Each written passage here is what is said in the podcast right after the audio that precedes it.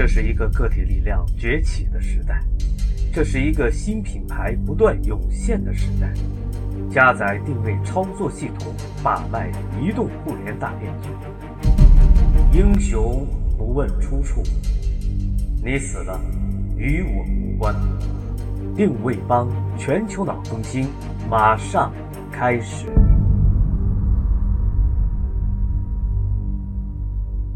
大家好，欢迎接通定位帮，接收新装备。我是今天的空间站值班员芒格。二零一三年九月二日，诺贝尔经济学奖得主、交易成本理论提出者罗纳德·斯科于当天逝世，享年一百零二岁。斯科在八十一岁高龄戴上诺贝尔经济学奖的桂冠。他的斯科定理被概括为：在完全竞争条件下，私人成本等于社会成本。直接影响了张五常、周其仁等中国经济学家。同时，他还以一个英国经济学家的身份，在美国关注着中国经济改革，以自由主义的经济学观点对中国经济问题提出忠告，字字珠玑，其言无价。接下来，我们就来聆听一下这位经济学泰斗人物对中国的忠告。第一，必须去除所有加诸国企的特权，让私企得以自由竞争。只要有自由竞争的环境，私企是非常懂得如何应对这些交易费用的。如今，私企最大的挑战是，他们仍然遭受着种类繁多的政策和政治歧视，他们很难进入资本市场。因为资本市场主要是由国有银行所控制，要抛开为私企设置的种种限制，只要私企或任何企业是依法运营，就该享有自由。如果一些经济行为体不遵守市场原则，市场经济就不会成功。必须去除所有加诸国企的特权，让私企。得以自由竞争。第二，政府参与土地交易导致腐败猖獗，必须将其自身排除在市场之外。只要交易双方可以自由讨价还价并达成交易，那么市场行为就可以发生。中国的情况是，政府宣称了对土地的拥有权。国家必须允许土地的事实所有者，大多数情况都是农民进入市场，这样国家可以通过收税在土地交易中获得很大利益。同时，为了自身的利益，就必须将其自身排除在市场之外。中国在土地交易方面的所作所为，应该叫做单方面获取。这显然并不是市场行为。政府参与土地交易，导致腐败猖獗，带来大量失去土地者的抵抗，这在中国已经被广泛报道。第三，中国应打造一个自由的土地市场。有人问：深圳发布了一个土地双轨制文件。允许深圳农村变卖集体所有的工业用地，你认为这是否为中国土地政策提供了一个改革的方向？我回答说，深圳的政策显然是朝着正确的方向前进的。中国是一个辽阔而多元化的国家，一种方法或许在一个地方能够取得成功。但在其他地方可能就行不通。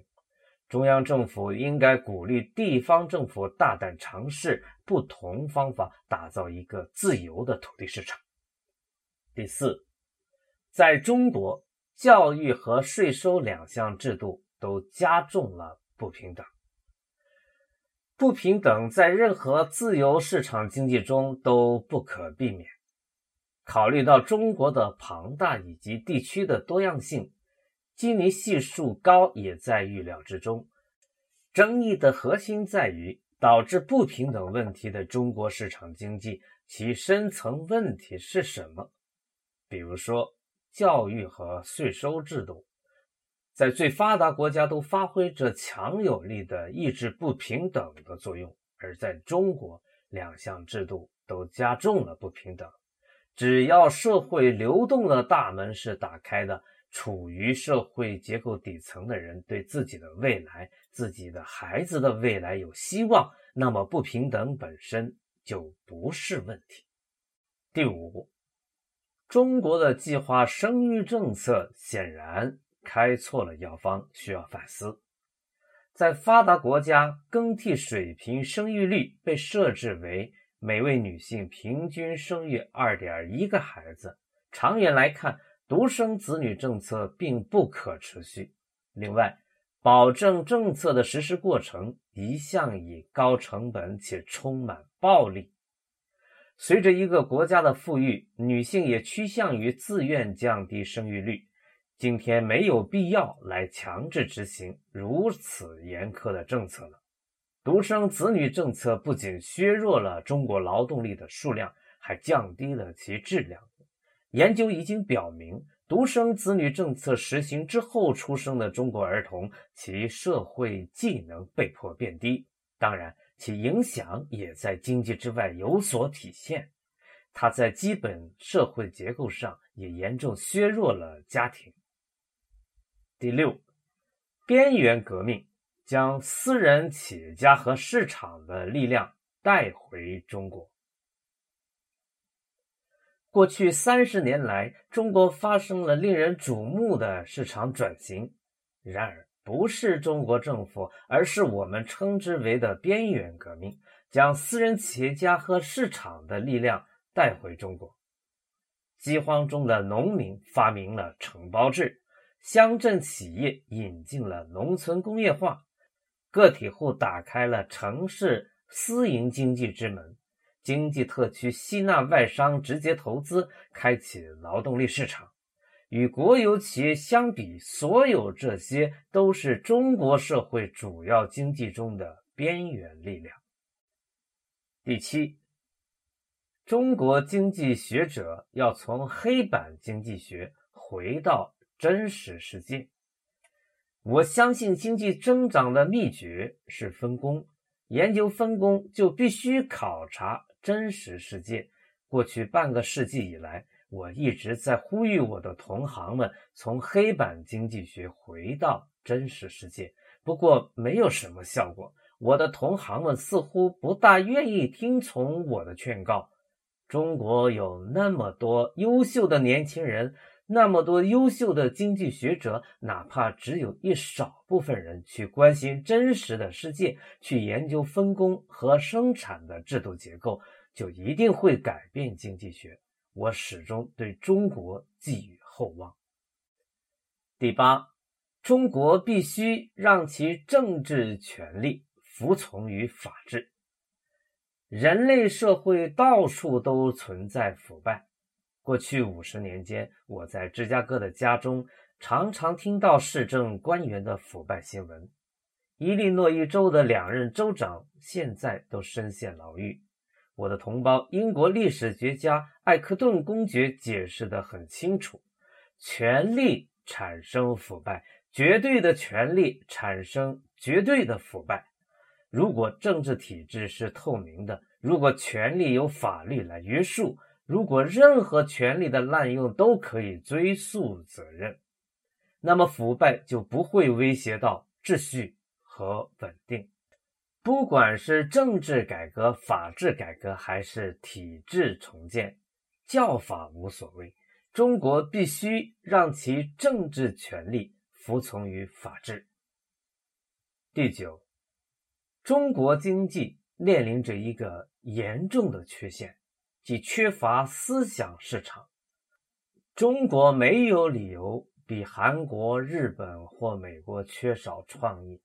只要中国开放思想市场，允许大学独立自治，给私企以国企同等的待遇，中国就会迅速在科技方面更上一层楼。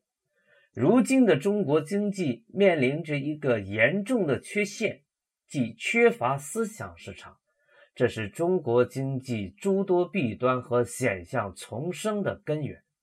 中国已故的物理学家钱学森也许提示了一个耐人寻味的答案。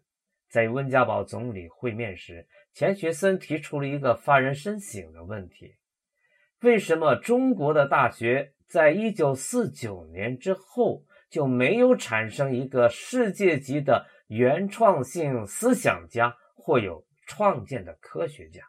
钱学森之问帮我回答了中国读者向我提出的问题，而就钱先生的问题，我却有了一个答案。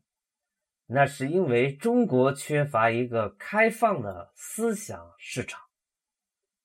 第十。中国的奋斗就是全人类的奋斗。